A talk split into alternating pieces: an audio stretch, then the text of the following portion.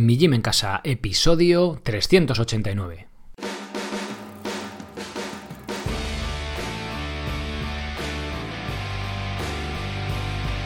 ¿Cuántas veces puede usarse el aceite de oliva para freír, para cocinar con él? Bien, antes de intentar responder a esta pregunta, deciros que no hay una respuesta clara de una cifra cerrada, porque depende de un montón de cosas. Simplemente la primera de ellas si estamos friendo en freidora o si estamos friendo en sartén, debido al volumen de aceite que está en contacto con, el alimento y con la fuente de calor. Pero sí que podemos mm, aportar algo de luz para intentar responder o no responder de forma clara, pero sí tener unas nociones de más o menos cuánto puede reutilizarse. Obviamente, si yo frío con aceite de oliva y luego lo tiro, bueno, mejor que tirarlo, hago jabón con él, ¿no? Que os invito a que os paséis por el episodio 208, si queréis saber cómo hacerlo. Eh, pero mm, personalmente creo que es eh, eso demasiado no sé si decirlo idílico, ¿no? O demasiado derrochador. Yo reutilizo el aceite de oliva en casa. Tampoco creo que sea necesario, eh, a pesar de perder cualidades, utilizarlo solo una vez. Pero bueno, vamos a ver eh, cuántas veces puede ser seguro o puede ser coherente eh, utilizarlo, ¿no? También tenemos que buscar el equilibrio de cada persona. también económicamente. Y bueno, he estado investigando sobre estudios científicos del aceite de oliva eh, clasifiqué los 17 que más referencias tenían, es decir, los 17 más importantes, de ellos los que tenían eh, información interesante o que podía acceder a ellos, algunos eran de cerrados y no, no se puede acceder, entonces de esos 17 eh, he traído la información que he conseguido extraer de ellos, que os voy a exponer aquí, respecto a la degradación de los diferentes tipos de sustancias beneficiosas que tiene el aceite y también eh, la creación de sustancias nocivas o chungas o dañinas o como queráis llamarlo, que se forman al cocinar con él, ¿no? Para buscar un poco de equilibrio, entonces cuánto puede ser, pues, eh, ya os digo, lógico, poder reutilizarlo en función también de cada, de cada persona, de cada bolsillo, de cada casa. Bien, antes, bueno, me presento, soy Sergio Catalán de mijimencasa.com, la web donde encontraréis todos los podcasts, que los premium como los no premium, haciéndoos oyente premium desde 2,99 al mes, bueno, por 2,99 al mes, no sé por qué digo desde, cuando es 99 parece que te sale el desde delante, bueno, pues por menos de 3 euros podéis apoyar el podcast, hacerlo más independiente si cabe y disfrutar de todos los episodios. Hoy tenemos dos también, este que está en abierto y el premium el 390 en el que analizaré una revisión de estudios de 154 estudios sobre el aceite de oliva para profundizar más aún, si os habéis quedado con ganas. La gracia que tendrá este, este otro episodio es que daré la información, las conclusiones de la revisión de estudios al principio y si no te quieres pegar la chapa de escuchar datos y tal, que ya os digo, lo hago lo más digerible posible. O sea, las horas han pasado intentando desgranar la información de la paja y sobre todo de que sea útil, ¿no? No sé si lo he conseguido o no, pero bueno, esa ha sido la intención os lo puedo asegurar. Bien, pues os podéis hacer oyente premium y si queréis entrenar conmigo de forma independiente desde casa y sin apenas material, haceros socios. Tenéis diferentes modalidades, con matrícula, sin matrícula, buscando que, eh, que aprendáis, ¿vale? Ya sabéis que todos los, todo el primer mes es con soporte, con vídeo de bienvenida para guiaros bien en, lo que tenéis que hacer y luego si queréis soporte o no, bueno, pues eso ya es, elegís lo que más os convenga. Bien, pues vamos a ver Vamos a, intentar, ya os digo, no responder de forma contundente porque no tengo la respuesta, sino obviamente que me encantaría que deciros, mira, el aceite de oliva tiene que, tiene que usarse por lo menos siete veces, pero dependerá de la temperatura, de la sartén, del tipo de aceite, digamos, casi podríamos decir que, que es casi imposible saberlo, ¿no? Pero sí que podemos dar unas indicaciones. Bien. El debate sobre la fritura se centra principalmente en el punto en el que se debe descartar el aceite que hemos utilizado. La fritura cambia el sabor, la estabilidad y la calidad del aceite. Degrada los tocoferoles, vitamina E, acordaros, los aminoácidos esenciales y los ácidos grasos. Es decir, pues, el componente principal del aceite. ¿no? Estas reacciones en la fritura dependen de la temperatura a la que expongamos el aceite, la calidad original del mismo, que vayamos a freír, el tipo de freidora, el número de frituras, el contenido de ácidos grasos insaturados, ya que disminuyen la estabilidad oxidativa, es decir, lo, oxidable que es, etcétera. Por eso digo que es, prácticamente imposible saberlo. De hecho, cuando, cuando freímos verdura, los antioxidantes que tiene la verdura, los componentes positivos también protegen al aceite de esa degradación, ¿no? O sea, fijaos que es que es súper complejo, ¿no? Parece una tontería. ¿Cuánto lo uso? ¿Tres veces? Pues no, pues depende, ¿no? O sea, has frito croquetas o has frito calabacines. si has rebozado, o sea, es que es tan complejo, ¿no? Bueno, pues voy a intentar un poco, vamos a ver, aprender un poquito más sobre esto, ¿no? Y, a tener una opinión un poquito más formada. El antioxidante disminuye la oxidación del aceite para freír pero la eficacia del antioxidante disminuye con la temperatura de fritura alta. Es decir, vimos ya en el episodio 381 que el aceite de oliva virgen, ¿vale? Es importante que sea virgen para que tenga todos estos antioxidantes. Aunque vamos a ver que también compara con otros aceites de semillas y demás, pero nosotros el aceite de oliva.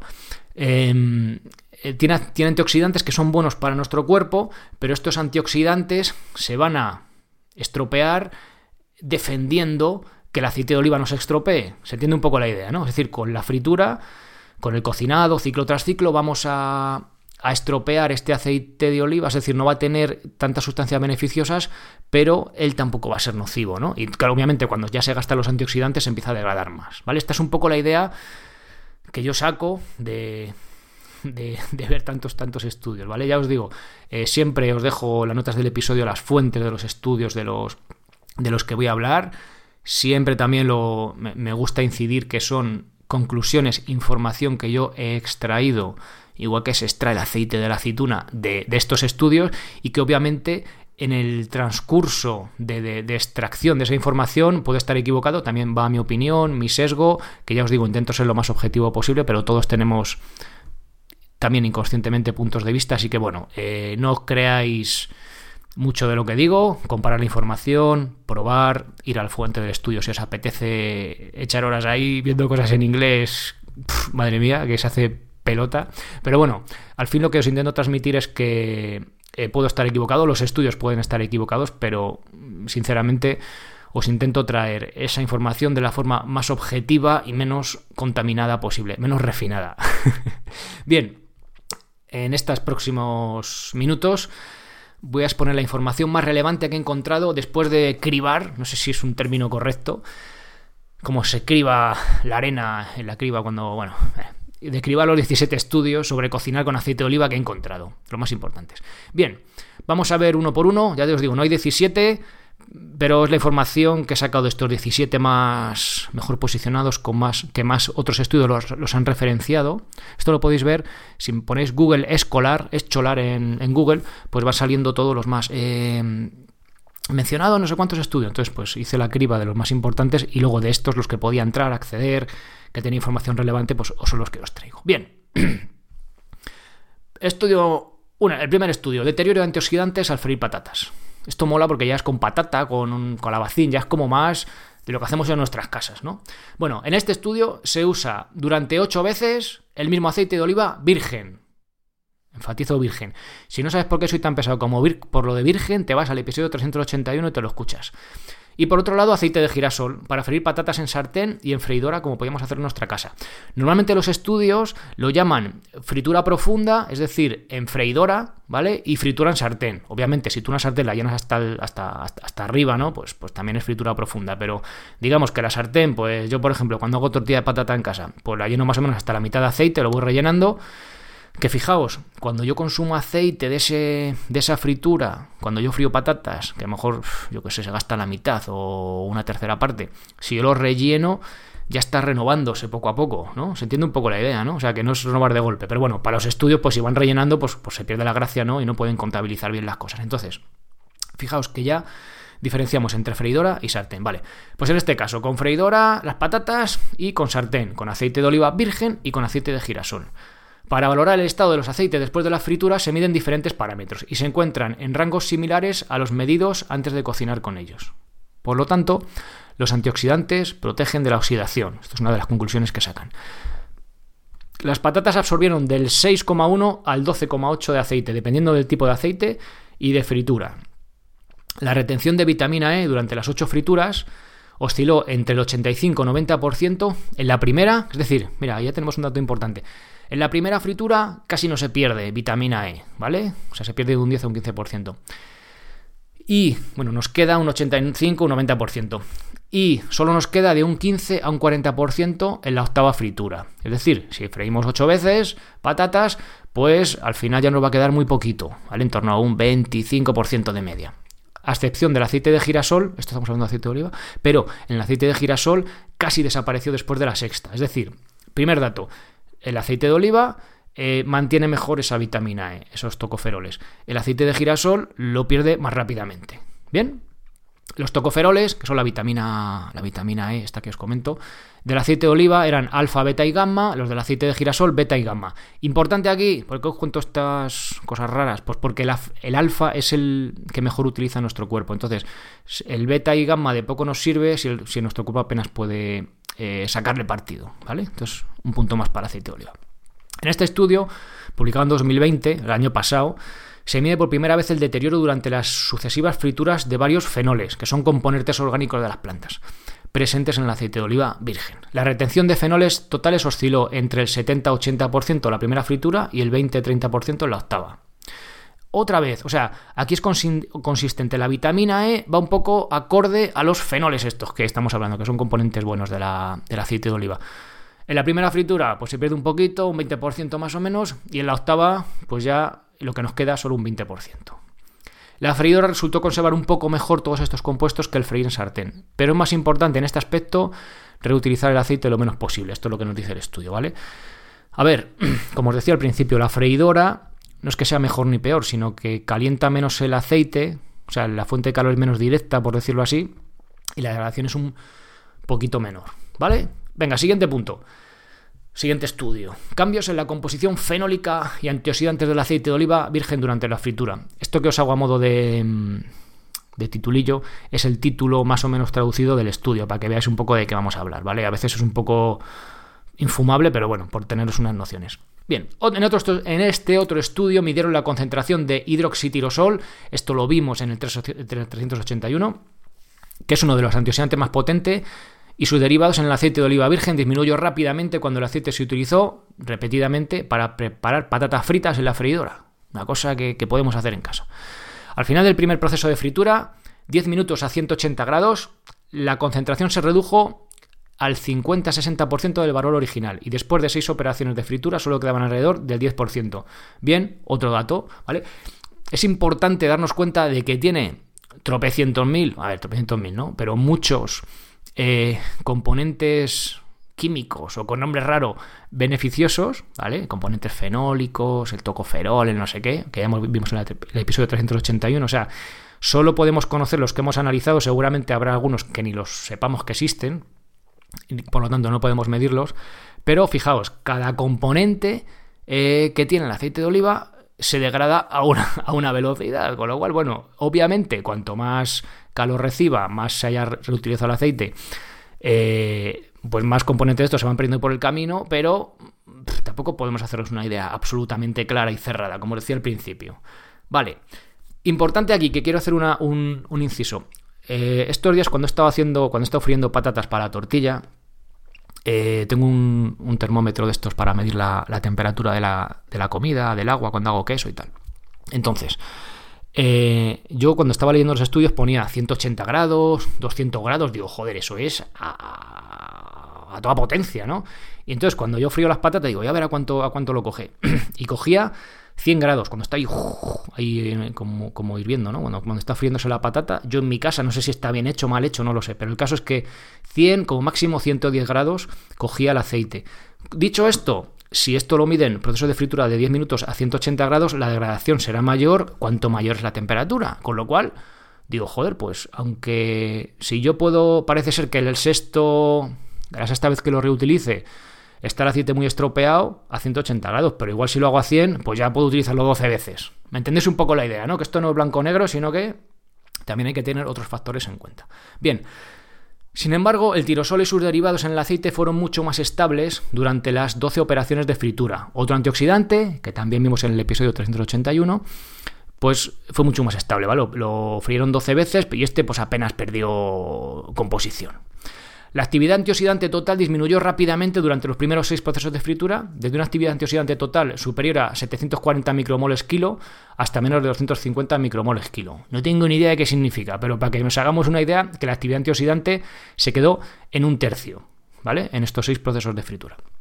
Por otro lado, la concentración de cosas chungas, eh, cosas pues, perjudiciales para la salud, es decir, compuestos polares, monómeros de triacilglicerol oxidados, triglicéridos diméridos y triglicéridos polimerizados, que bien queda, ¿eh? parece que sé y todo. Bueno, de estas cosas chungas, ¿vale? Que vimos, cosas que no nos interesan, o sea, que son ya nocivas, aumentaron rápidamente a partir de la sexta fritura, cuando la actividad antioxidante del extracto fenólico era muy baja, y como consecuencia la del aceite de oliva, o sea, la del aceite, el aceite, perdón, era mucho más susceptible de la oxidación. Bien, esto es muy importante, que parece una chorrada que, con nombres raros, pero vamos a verlo en, contexto para entenderlo. Es decir, el aceite tiene antioxidantes, ¿vale? Cosas...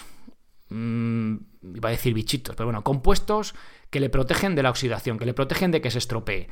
Cuando esos compuestos antioxidantes se gastan, ya él se empieza a degradar y a estropear de verdad. Entonces tenemos un margen en el que el aceite eh, no es negativo, pero que poco a poco va perdiendo las cosas extra positivas que tiene en crudo. Pero llega un punto, en este caso a partir de la sexta fritura de 10 minutos a 180 grados, que pues esto, oye, eh, ya empieza a tener cosas chungas, ¿no? Empiezan a subir los compuestos polares y demás cosas con nombres que dan miedo, ¿vale? Pues esta es un poco la, idea y la gracia, ¿no? De que entendamos el concepto. Dependerá del tipo de aceite, de un montón de cosas, pero hay, hay un momento que hay, una, hay un margen de seguridad gastando esos antioxidantes y luego empieza pues a estropearse, ¿vale? Esta es un poco la idea. Siguiente estudio. Estabilidad del aceite de oliva en condiciones de fritura. Pues seguimos hablando del mismo tema.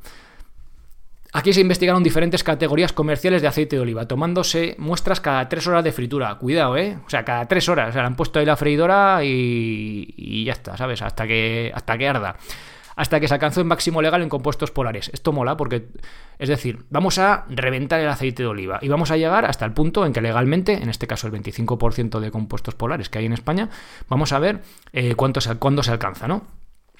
Porque antes hemos visto que empieza a haber eh, cosas nocivas, pero claro, ¿hasta qué punto? Porque a lo mejor hay un 1% de cosas nocivas que realmente, pues ni fu ni fa, legalmente el 25% ya es chungo de narices y hay que tirarlo, ¿vale? Pero realmente eso, llevado a nuestra salud, eh, ¿dónde está la seguridad? No tengo ni idea si es el 1% o si es el 30% o el 50%, ¿no? Tampoco lo sabemos. Pero bueno, obviamente, cuanto menos porcentaje tenga de esto, mejor será, menos nocivo. Y obviamente, por lo menos tenemos la marca objetiva del 25%, que es legal, ¿vale? O sea, hasta ahí es legal. Bien, todos los aceites de oliva se frieron durante más tiempo que la mezcla comercial de aceite vegetal tomada como comparación. Es decir, aceite de oliva y otra mezcla de aceite, no sabemos cuál es.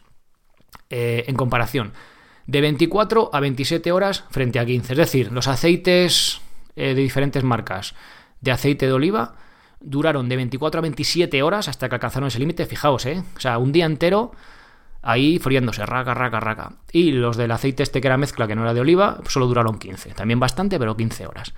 El aceite de oliva virgen extra con denominación de origen protegida se, caracterizó por niveles reducidos de oxidación e hidrólisis y cantidades superiores de compuestos antioxidantes menores. Compuestos antioxidantes menores, lo dicen así, lo de menores, pues compuestos antioxidantes. La categoría comercial aceite de oliva se comporta de manera similar, pero el desempeño de los aceites de oliva Cobran Sosa, es decir, es una marca ya comercial, ¿vale? Que va en el estudio, con lo cual puede haber ahí un poquito de intereses, pero bueno, yo lo leo tal cual. Fue ligeramente peor y claramente diferente entre años, lo que resalta la importancia de mezclar diferentes cultivares. Aquí lo vemos. El antioxidante hemos dicho que protege el aceite de oliva, pero igual un año, porque ha, sido, ha habido más calor o lo que sea, o el punto de maduración es otro, pues tiene antioxidante para enterrar y el año siguiente pues tiene muchos menos, ¿vale? Eso también es importante, es decir, eh, no una marca comercial X siempre va a ser mejor porque depende cómo venga el año, como es una cosa del campo de agricultura, pues será diferente, ¿vale? Es un detalle. El aceite vegetal, a pesar de contener cantidades significativamente más altas de vitamina E, fue altamente susceptible a la oxidación en comparación con todos los aceites de oliva. Es decir, aunque tenga mucho enriquecimiento o de por sí mucha vitamina E, como no tiene los otros antioxidantes, se estropea antes. La cantidad de antioxidantes que el aceite de oliva tenga antes de utilizarlo para cocinar nos va a servir para poder predecir cuánto se va a degradar. Además es claro que el aceite de oliva es claramente resistente a las condiciones de fritura independientemente de la categoría comercial elegida. Voy leyendo extractos, información de los diferentes estudios. ¿Vale? Cuando os voy contando estas cosas. Bien, lo que hemos visto, los antioxidantes dicen lo que va a aguantar el aceite antes de estropearse y oxidarse. Siguiente. Estabilidad oxidativa del aceite de oliva virgen.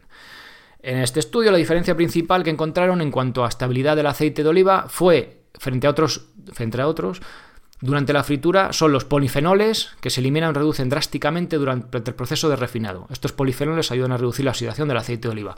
Lo mismo, los polifenoles, pero ¿qué pasa? Que si es aceite de oliva y no es aceite de oliva virgen, es decir, el aceite de oliva a secas es refinado, por las categorías comerciales que hay, eh, no va a tener, no va a tener perdón, polifenoles y por lo tanto pues se va a oxidar más rápidamente. Ya está. Siguiente. Efecto de freír en sartén con margarina y aceite de oliva sobre la composición de ácidos grasos del bacalao y del salmón. Vale, aquí mola ya porque empezamos a ver qué pasa si freímos salmón o freímos, bacalao en aceite. ¿Qué, se pasa de grasa? Que no, que sí, que no. Bien, pues frieron filetes de bacalao. A ver, un detalle aquí, es un pescado más magro y filete de salmón que es un pescado más graso. En margarina y aceite de oliva. Los ácidos grasos de la margarina utilizados fueron en su mayoría saturados Estas saturados son grasas trans, saturadas pero trans, por lo tanto susceptibles de ser problemáticas. Y los del aceite de oliva que fueron monoinsaturados en un 76%. En la saturada del otro es 55%. El cocinar con margarina aumentó la cantidad de grasa saturada en los dos pescados. Como tiene grasa saturada y tú lo fríes en grasa saturada, pues chupa grasa saturada, una cosa sencilla.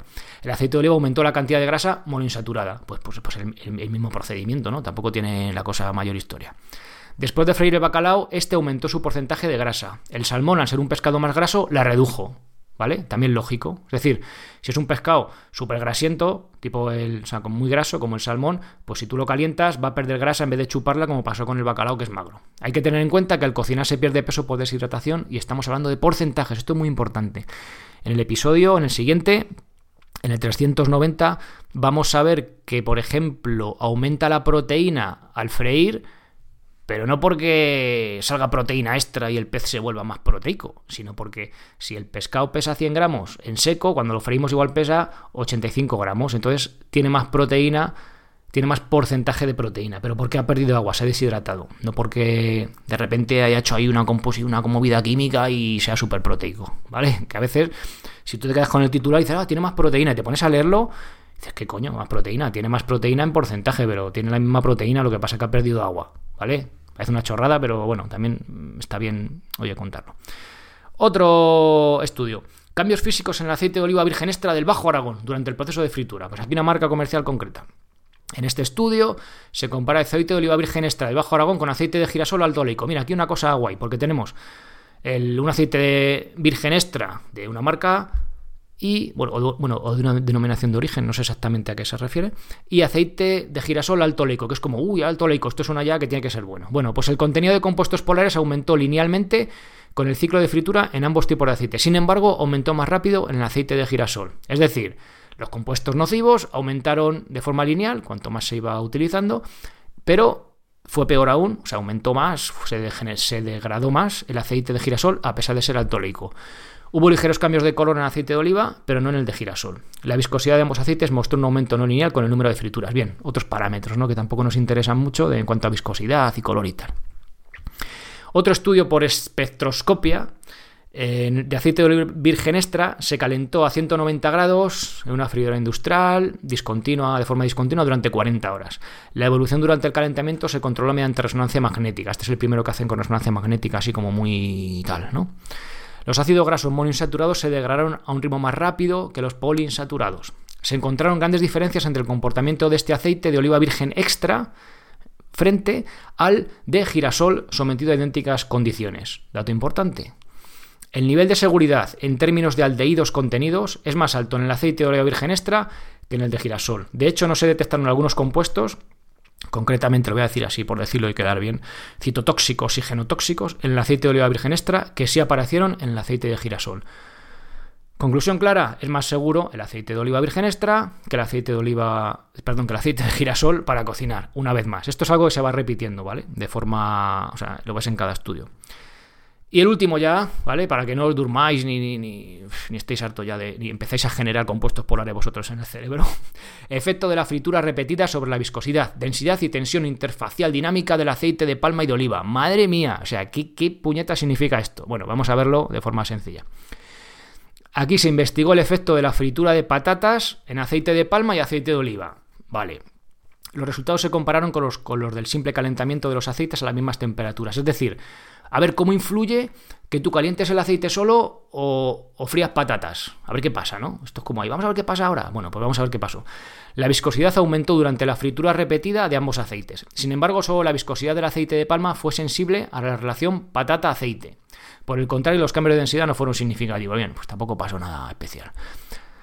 Vale, pues hay una comparación ahí. Parece ser que es un poquito más estable el de palma por ser saturado, pero estamos hablando de, de grasas trans, con lo cual no son beneficiosas. Bien.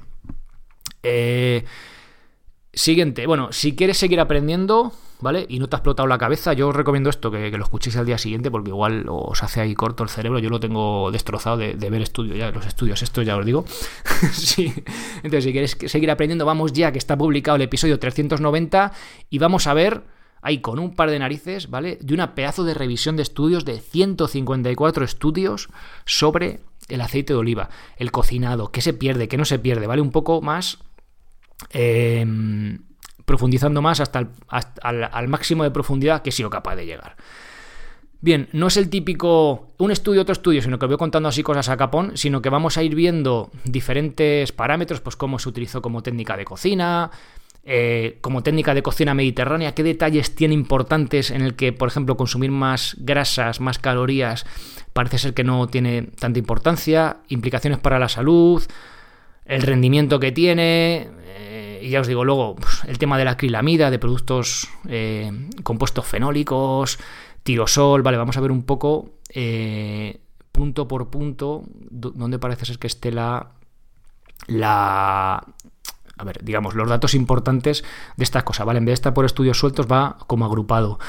Lo he intentado destilar de la forma más... Eh, para que se digiera de la forma más fácil posible, lo vamos a ir comentando, pero os digo, ya os digo, va a ser un episodio largo, debía de ser así. En vez de hacer tres episodios, voy a hacer uno, uno largo, intentando pasar de puntillas por lo que no sea muy importante, pero eh, mostrándoos también lo del estudio, ¿vale? Porque si no, yo que os cuento aquí las cosas no vale de nada. Creo también que veáis un poco lo que hay y demás cosas. También veremos macronutrientes y contenido energético, proteína, contenido de grasa, cómo cambiar los perfiles, índices heterogénicos, energía, bien, un montón de cosas, ¿vale? Y, pero os, digo, os voy a dar primero las conclusiones del estudio en los primeros minutos y dice, mira, con esto me vale, no me cuenten más rollos. Pues ya está, apagáis el, apagáis el móvil o el ordenador y ya está, ¿vale? No podéis seguir, no tenéis que seguir escuchando.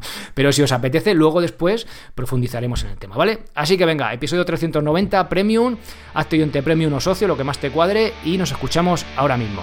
Ser responsable para ser feliz. Hasta luego. Bye.